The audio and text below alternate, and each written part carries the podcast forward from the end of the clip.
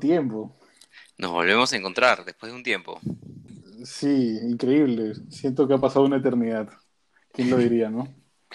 Hemos estado, ¿qué? Bueno. ¿Dos semanas alejados?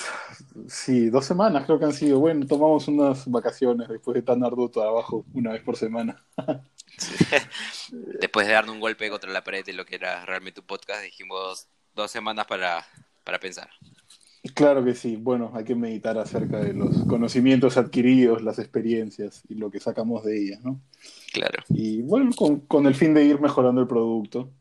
Y a veces hay que hacer una pausa. Cuando uno no tiene algo realmente valioso que decir, es mejor quedarse callado. Sí, yo creo que No bueno, ha sido una pausa, una pausa necesaria. Eh, ahora venimos con como fuerza. Así es, así es. Y bueno, ¿cómo está el COVID en el mundo? Nos han vuelto a meter este eh, toque de queda los domingos. Ahora Toque los niños solo los puede- los niños pueden salir media hora. Yo no sé quién les va a tomar el tiempo.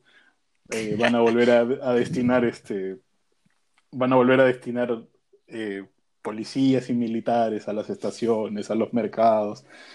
Y bueno, no, no sé con qué fin. Eh, Es muy extraña, ¿no? La, la manera en que, en que se pasó a esto, porque estuvo más o menos circulando el rumor de que nos iban a volver a meter cuarentena. Sí, Luego salió el, el el nuevo flamante primer ministro a, a desmentirlo y a decir que es imposible. Y luego mm, algo hubo, algo hubo. La puntita nomás, para que no duela para tanto, empezar, ¿no? para empezar. Ahora, quién sabe si se animen a terminar de meterla, ¿no? No me sorprendería tampoco. A mí tampoco. Y eh, espero realmente que no lo hagan. Porque primero que no le encuentro mucho sentido a tener cuarentena eh, total los días domingos. Porque, Sí, ¿no? Como si el virus solamente el domingo estuviese fuerte. O solamente Bueno, se contagiase los domingos, claro. ¿no? en la esfera en la que estamos es esperable cualquier cosa. Y ya sabes que en verdad ya, si no, que salga, la, que salga el decreto, la resolución, que salga en el diario El Peruano, que se oficialice, pero que Martín Vizcarra se ahorre los discursos, porque Sí, de verdad que se hace sí. cada vez más odioso, por lo menos para mí, ¿no? Porque ya, ya ahora la cosa es contra las reuniones familiares, contra las reuniones sociales, contra el consumo de alcohol. ¿Sobre qué no va a pontificar este hombre? Dios mío, de todo sabe. No, y lo peor es que cuando lo comenta o sale en su discurso es 20 minutos, 15 minutos hablando, dándole vueltas para decir, bueno, volvemos a cuarentena los domingos, ¿no? O sea, ¿por qué no Claro, simplemente sí. dice, bueno, ¿sabes qué? Ha pasado esto y creo yo, o, o, eh, bueno, nunca es él, ¿no? Creemos todos. O sea, siempre reparte, ¿no?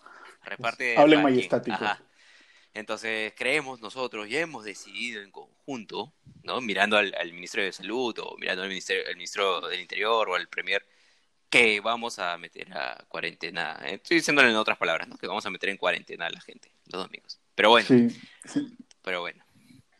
Será Basta de tanta irresponsabilidad, dice. Increíble. será tema para desarrollarse en otro podcast porque yo creo que se vienen, se vienen más medidas, ¿no? Yo creo que se vienen más medidas. Sí, sin duda. Ya cuando, cuando ya, cuando ya se animen a meterla toda, ahí haremos un podcast. Ya estamos completamente sodomizados por este gobierno. Así es. Pero bueno, veamos un poco cómo está el COVID de hoy. Hoy, perdón, el COVID al día de hoy, ¿no? Hoy vamos a hablar de un tema que, que es reciente, es, es reciente, la información también está, entre comillas, caliente. Pero vamos a hablar de la vacuna, ¿no? O las posibles vacunas que se podrían tener en, Sí. digamos, en- esperemos a inicios del próximo año, ¿no? Eh, al día de hoy, ¿qué tenemos en el mundo? Tenemos 21 millones de casos de COVID según el, el Johns Hopkins University of Medicine, eh, donde lidera y se mantiene Estados Unidos con una gran diferencia, con aproximadamente 5 millones 300 mil. Le sigue Brasil con 3 millones 200 mil, India con 2 millones 400 mil. Ese es el top 3. Perú se encuentra al día de hoy en el puesto 7 con 507 mil eh, contagiados. De hecho, en la mañana vi eh, que Perú estaba superando a México, pero por lo que veo al día No, creo en que hoy este día, momento, creo sí, que hoy día ya, so- ya somos sextos de nuevo. ¿ah? eh, sí, en este momento lo veo acá y estamos 1, 2, 3, 4, 5, séptimos, superados por México por unos 3.000 casos. Esto está actualizado casi que al minuto, así que tal vez ya México nos ha pasado oficialmente. Bueno, ¿qué más da? Lo, que pasa, lo, impo- lo importante es que estamos arriba. Estamos arriba, felizmente estamos top 10. en Arriba. Perú, arriba Perú, arriba Perú. Se nos acerca Colombia, Chile se ha alejado, cuando estábamos casi a la par en algún momento, y bueno, España, Irán, Reino Unido, Pakistán, Arabia Saudita y Argentina, una incipiente Argentina que empieza a escalar. Están por debajo. Sí, pero ¿no? La- escala a, pas- a pasos agigantados, ¿ah? y las medidas del gobierno también son... son similares, antología. similares a las peruanas. Sí, sí, sí. Y sí. bueno, en cuanto a muertes, tenemos en el mundo 763 mil muertes, eh, donde lidera Estados Unidos con 168 mil. Acá viene el, el dato curioso, creo yo. Estados Unidos tiene 168 mil. Segundo puesto Brasil también con 105 mil. La diferencia no es mucha, ¿no? O sea, para tener la di- 2 millones de diferencia en contagiados y tener Ujú. 60 mil aproximadamente nomás de diferencia, pues es bastante, ¿no? México con 55 mil, México ni siquiera está 3 del mundo en contagiados, pero en muertes sí está número 3. Luego le sigue la India, el Reino Unido, Italia, Francia y España y Perú. Perú todavía no supera a España, lo superará creo yo dentro de no mucho, esperemos que no pase así, pero creo que sí, con 25.648 muertes al día de hoy, 14 de agosto. Y bueno, y, y también hay que mencionar que también hay que mencionar que España ya no aplica ningún tipo de cuarentena ni focalizada ni nada desde hace un tiempo. Sí, e- Y e- que yo sepa, no, han regresado, no han regresado a medidas Es- ni han retrocedido en nada. Sí, y Italia igual. Italia igual y tiene Claro. 35.000 muertes, ¿no? Y bueno, el Reino Unido también, 46.791 y tampoco tiene medidas como las que nosotros tenemos, ¿no? Pero bueno, ese es lo que tenemos al día de hoy. Los números suben estrepitosamente en varios países, ¿no? En algunos empiezan a bajar, pero la realidad es que los contagiados no dejan de subir a nivel mundial. Y bueno, tenemos un tema, como mencionaba, relacionado pues con eso, que es la vacuna. Eh, tenemos, para empezar, habría que explicar un poco, ¿no? O sea, eh, básicamente, creo que todos los que nos escuchan saben que es una vacuna, ¿no? Básicamente, uh, la vacuna nos permite eh, protegernos de un virus, generando que nuestro sistema inmunológico pues responda o conozca previamente a este virus, ¿no? Cosa que cuando llegue ya sabe cómo responder y atacarlo. Eh, Claro. Bueno, se- eh, seamos primero honestos en que, en que tampoco es que casualmente tocamos este tema, porque sí, o sea, todo, todo es debido a las declaraciones de, del muy popular zar de Rusia, Vladimir Putin. Claro, no, no, no, no, no, no es a partir de eso, ¿no?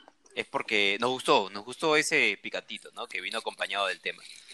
Pero, Claro. pero es un tema que sí, sí, creo que estábamos en falta para tocarlo, pero ya dada la situación dijimos, nada, este, esta es. Sobre todo porque recientemente el, el presidente regional de Arequipa le envió una carta, nada más ni nada Ah, menos que a- a- al zar, No me vas a acordar. y le dejó su, le dejó su teléfono. El día veía un- una publicación del panfleto que le, le dejó su whatsappazo para que le confirme. Después de mucho tiempo me hicieron reír. Tengo que. Sí, no, tenemos un gobernador en Arequipa realmente que ya yo ¿has visto su Real maravilloso. Sí, ¿has visto su foto Sí, de con su banda y todo? Él, él es un zar Parece un, parece, un, parece un comunista chino. Sí. pero, pero bueno, ¿no? Eh, volviendo al tema, ¿cómo se hacen las vacunas y, y cómo, cómo funciona la fase, ¿no? Siempre hablamos que esta está en fase tal, esta está en otra fase. Básicamente eh, hay tres etapas o tres fases clínicas y también hay una fase preclínica, ¿no?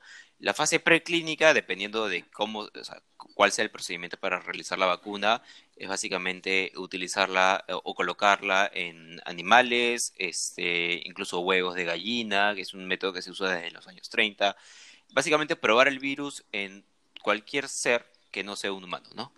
Cuando ya Claro. entra a fase clínica, entra la primera fase, que es cuando se hace, puede ser algunas personas, literalmente algunas personas, 10, 15, pueden ser de Grupos repente un poco reducidos, más, ¿no? grupos Y animales reducidos. mamíferos, digamos mamíferos, Animales mamíferos. más cercanos, Claro, no, más no, al no lo prueban en iguanas ni nada, o sea, peces, No. Entonces, eh, la fase 1 son grupos muy reducidos, donde se ven los primeros resultados, especialmente para ver si es que trae efectos colaterales muy importantes, ¿no? Luego, eh, en una segunda fase ya pasamos eh, un poco más de los 100 personas usualmente, eh, depende Centenares. mucho, o centenares, depende mucho de, de qué es el tipo, qué tipo de vacuna es el que se esté desarrollando. Usualmente en el coronavirus hemos visto alrededor, yo he visto algunos casos de 100, otros de 500 personas máximo, ¿no? Y luego entramos ya a una fase 3, que sí puede ser decenas de miles de personas, ¿no? Y en distintos Claro. lugares del mundo y también este, grupos demográficos variados.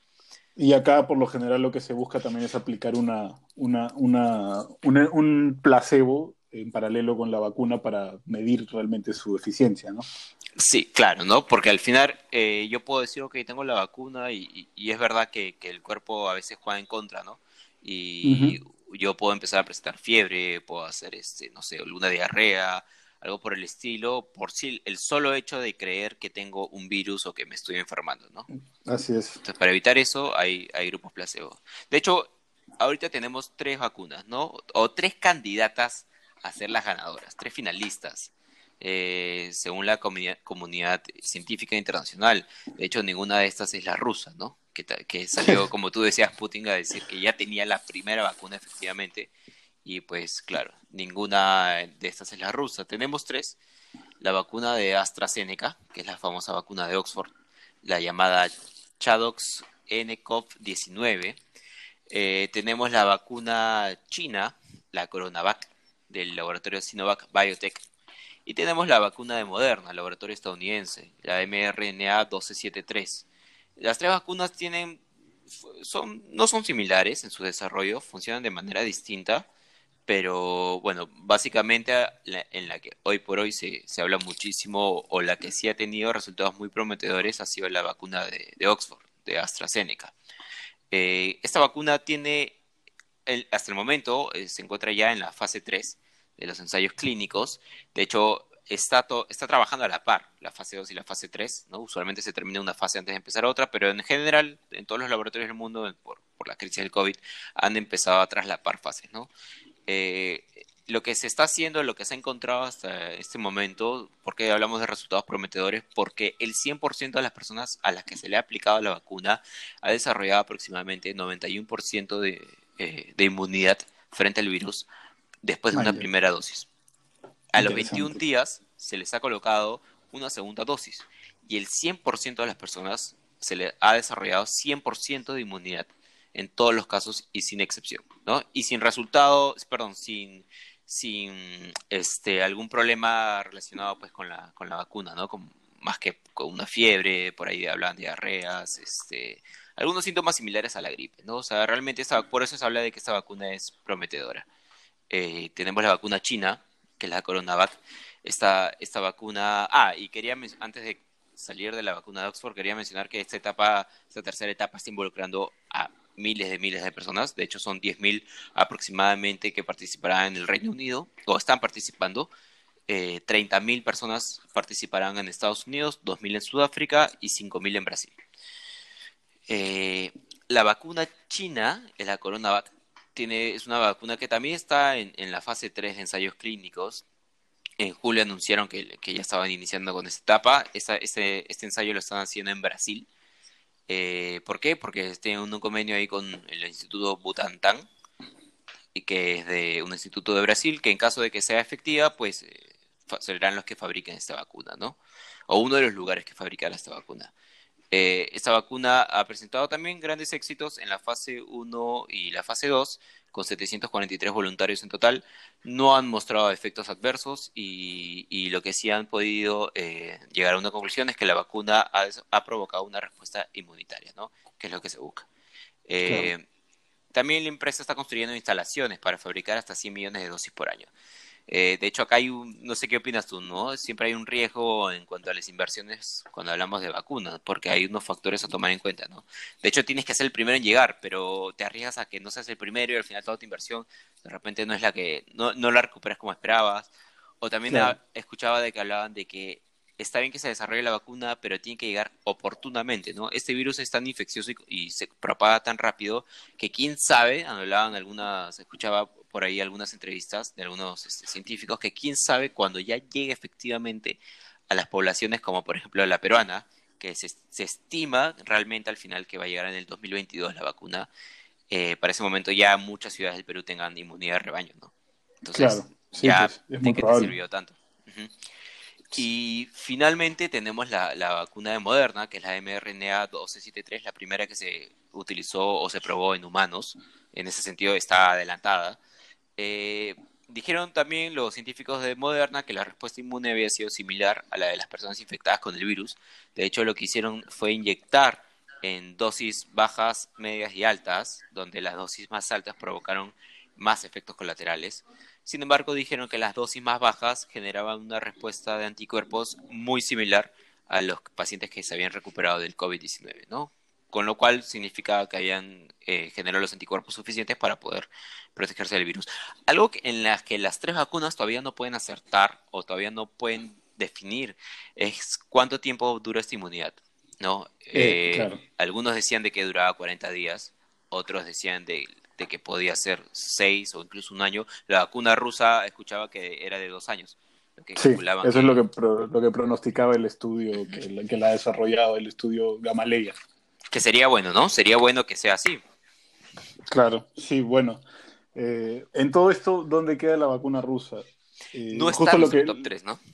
Claro, lo que mencionabas, que no está en el top 3, yo lo veía en, un video que ha, hecho el día de ayer o de hoy día, un canal, Josué Aguirre se llama el creador de contenido de un canal que se llama Monitor Fantasma en YouTube.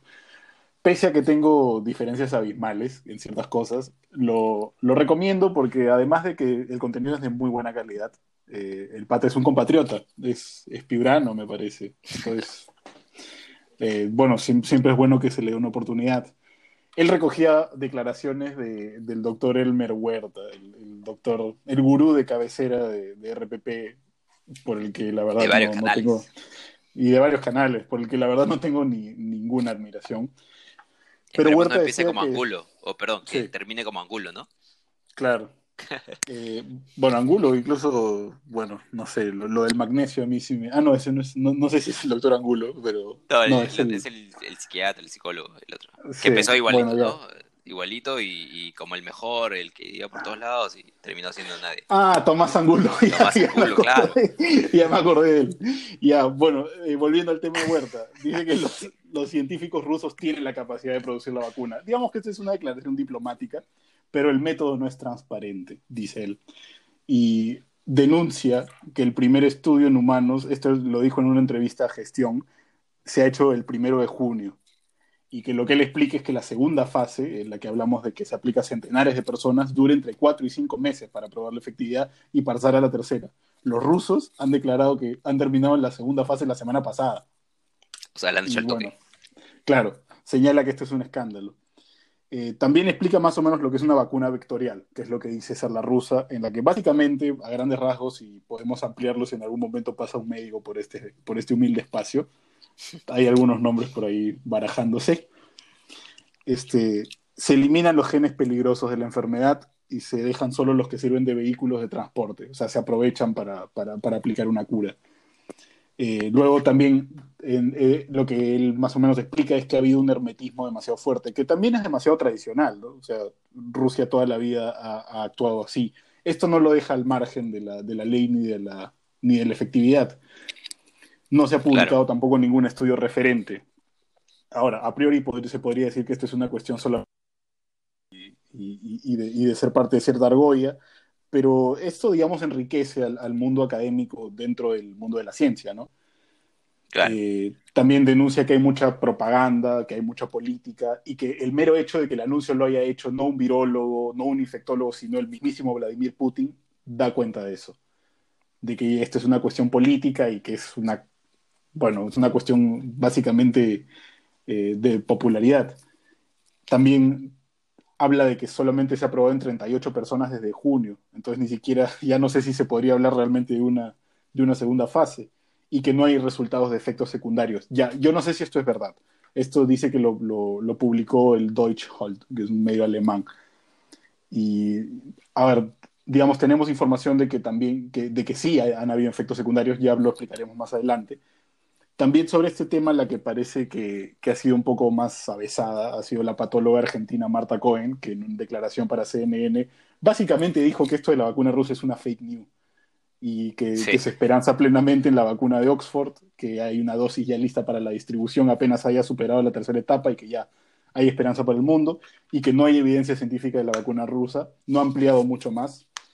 Pero ahí más o menos también te pasé este material he, podido ver, digamos, otra, la otra parte de la historia, que también hay que escuchar todas las voces, por más que estén, digamos, influenciadas por los intereses de, cada, de cada lado.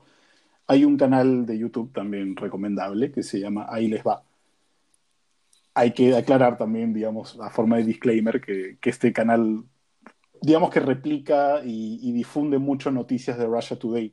Ya sabemos, quienes lo sabemos, que Russia Today es, tiene un sesgo muy pro Putin, pro gobierno ruso. Y bueno, explica, explica que se le ha dado la, la, el nombre de Sputnik a la vacuna. El creador Sputnik ha sido un Sputnik V eh, sí. en honor a, justo, justo en relación al, al, pod, al, último podcast que hicimos.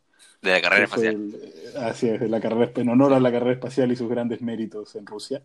Eh, fue un, un, científico, un médico que se llama Denis Logunov, quien, cre quien creó la, esta, esta vacuna, y sostiene que más o menos el argumento va por acá, que los desarrolladores del Sputnik han creado antes una vacuna contra el ébola en 2016 que sirvió de base de una primera base para desarrollar esto. O sea, lo que más o menos lo que están lo que están intentando explicar es que no no no no se puede medir, digamos, con los tiempos en que se han, ido han ido desarrollándose las demás vacunas, sino que estos ya vienen de atrás, ya tienen experiencia claro. adquirida. O sea, el, el, por qué lo tienen tan rápido. Claro. Este también dicen que, el, que este año ya estaban en las pruebas finales de la vacuna contra el MERS, que es otro brote de coronavirus, y que ya estando inmersos en estos dos trabajos, según palabras del mismísimo Logunov, fue cuestión de copiar y de pegar. Y que en la, el haber estado trabajando en una vacuna antes de la declaración de la, epi, de la epidemia de la OMS, o sea que ya, digamos que ellos, ellos lo previeron todo. Antes de que, la, de que la OMS declarara epi, como epidemia de coronavirus, ellos ya estaban chambeando en una vacuna, ¿sí? Superhombres. Claro. Y también, como tú decías, eh, estiman una respuesta inmune de hasta dos años después de la aplicación. También sería muy meritorio si fuera cierto. Eh, también dice que la vacunación va a ser gradual y que va a ser voluntaria, importantísimo, en médicos y en profesores para la, para la fase final. Y se estima que la población general va a poder vacunarse desde inicios de enero. De o sea, nuevo, ahorita. Y claro, en tanto sea cierto, maravilloso.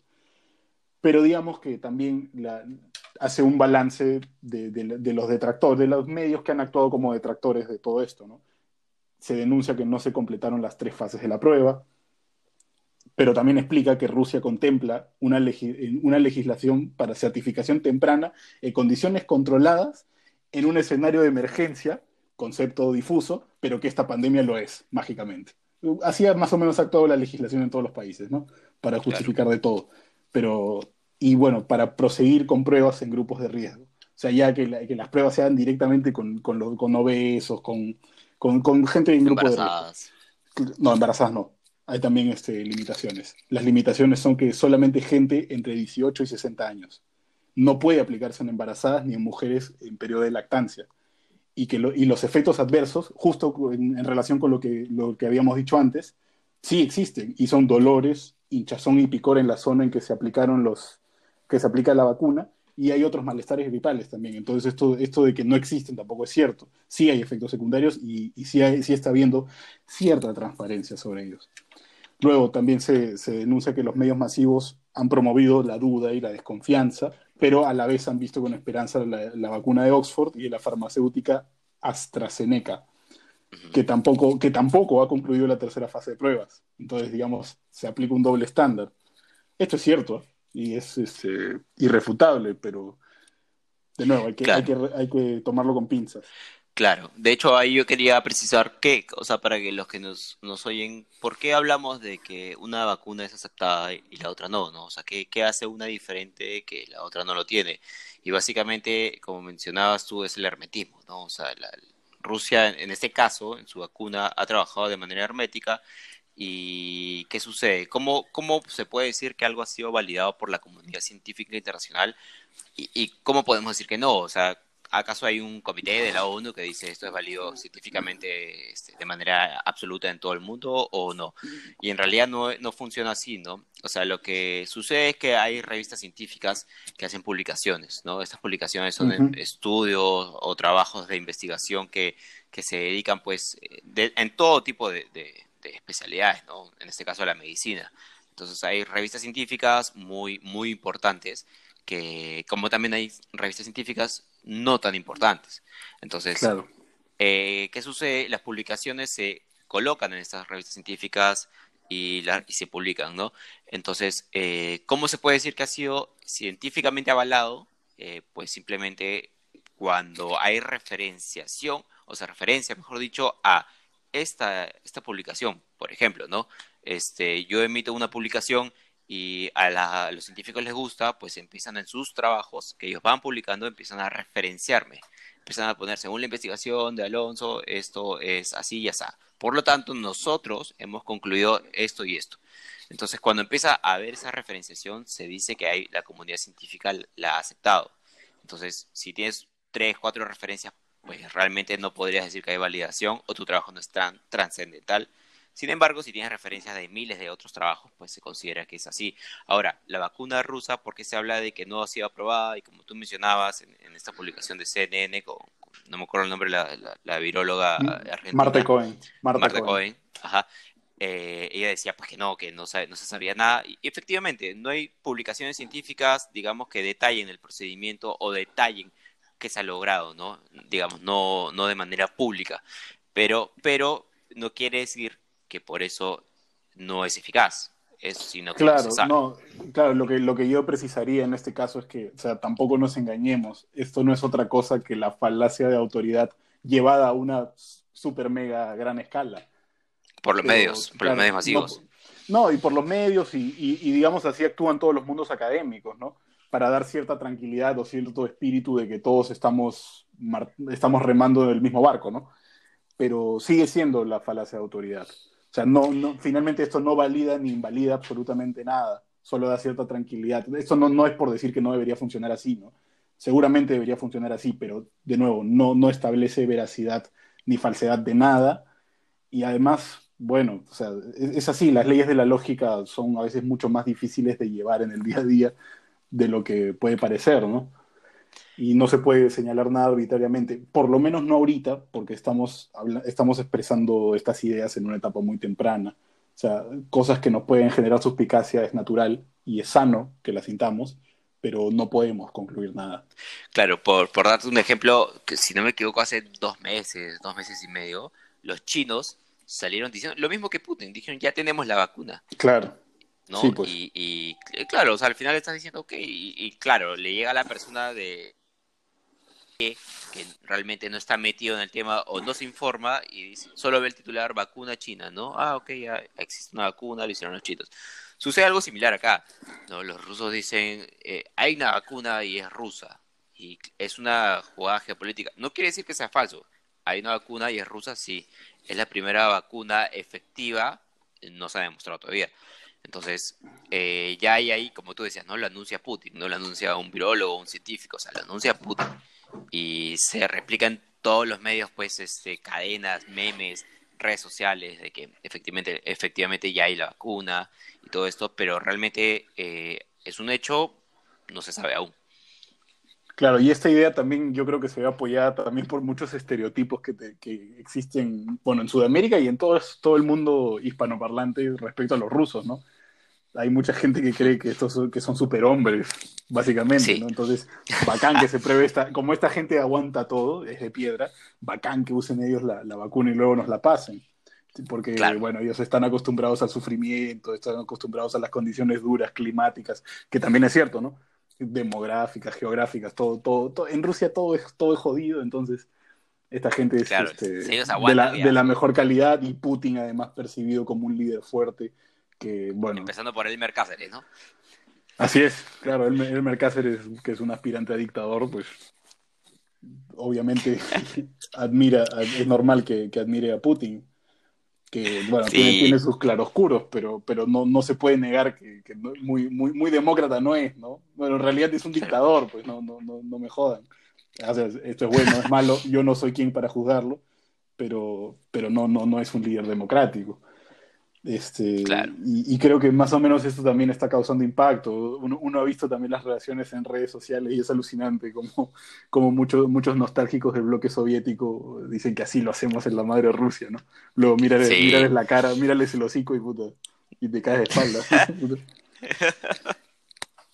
y, y, y, también, bueno, eh, hay un tema acá, pues, en Latinoamérica, ¿no? O sea, especialmente hay dos países, México y Argentina, que eh, efectivamente la vacuna de Oxford, de AstraZeneca, eh, ha firmado convenios, en realidad con tres países, ¿no? Con México, Argentina y Brasil. ¿Cuál es el convenio con México y Argentina? Pues que Argentina producirá la vacuna de Oxford. ¿no? Ellos ya tienen un convenio, ya se están listando para finales de este año, ya empieza la producción, sin haber terminado antes la, la fase 3, ya se iniciará la producción. Esto es un riesgo, como decía, ¿no? Y es algo que se toma en estos casos siempre. Eh, será producida en Argentina y será envasada y distribuida desde México. Y bueno, para toda Latinoamérica, ¿no? Se calculan 250 millones de dosis por año. Pero Brasil es un caso aparte, tiene un convenio aparte con el laboratorio AstraZeneca. Eh, no sé los detalles de ese convenio, pero entiendo que es algo similar, ¿no? Entonces, desde estos países todos los noticieros que yo he visto han cambiado repentinamente de postura a, hablar de varias vacunas a enfocarse solamente en la vacuna de Oxford.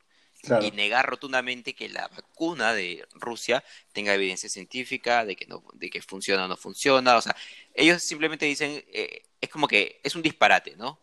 Pero sin embargo, eh, como decía, ellos al tener ya, creo yo, este orgullo, pues de que efectivamente, y yo también estaré orgulloso de que se fabrique en Perú, y los medios, todos los medios se suman, ¿no? Sean de cualquier, no sé, índole política, al final terminan diciendo, bueno, los mexicanos, los argentinos somos, somos lo que somos, ¿no? Claro. Se vuelve una cuestión futbolística. Tal cual, tal cual. Es lo mismo, ¿no?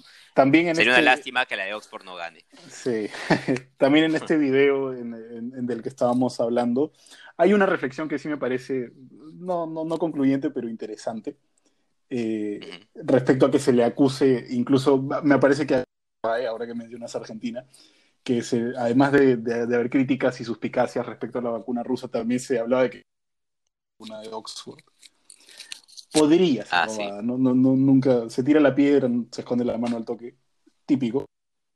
Y también se habla de que el desarrollo ha tenido una falta ética debido a que ha sido probada entre médicos y militares que esto no debe ser así porque las fases y en fin.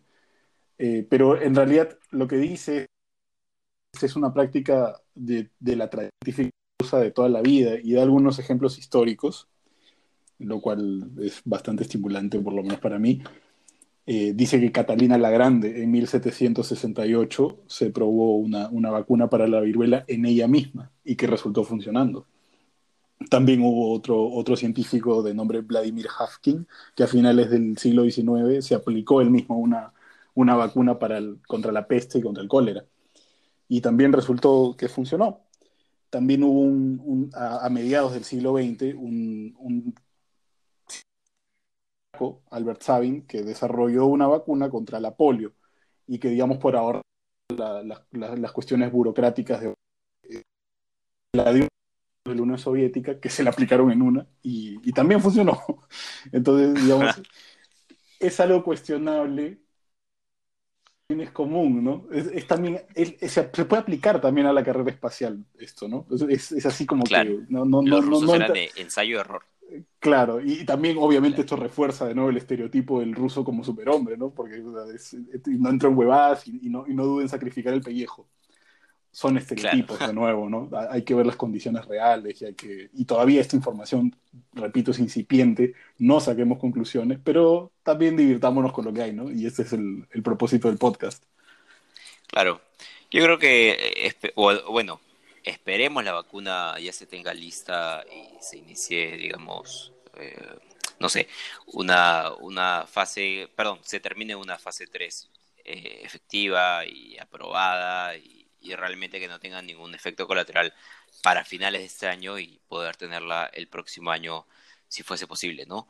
Eh, como digo, yo creo que a Perú llegará, si no es a finales del 2021, en el mejor de los casos, 2022, ¿no? Y para ese momento, quién sabe ya cómo estemos en contagiados, inmunidad de rebaño, pero bueno.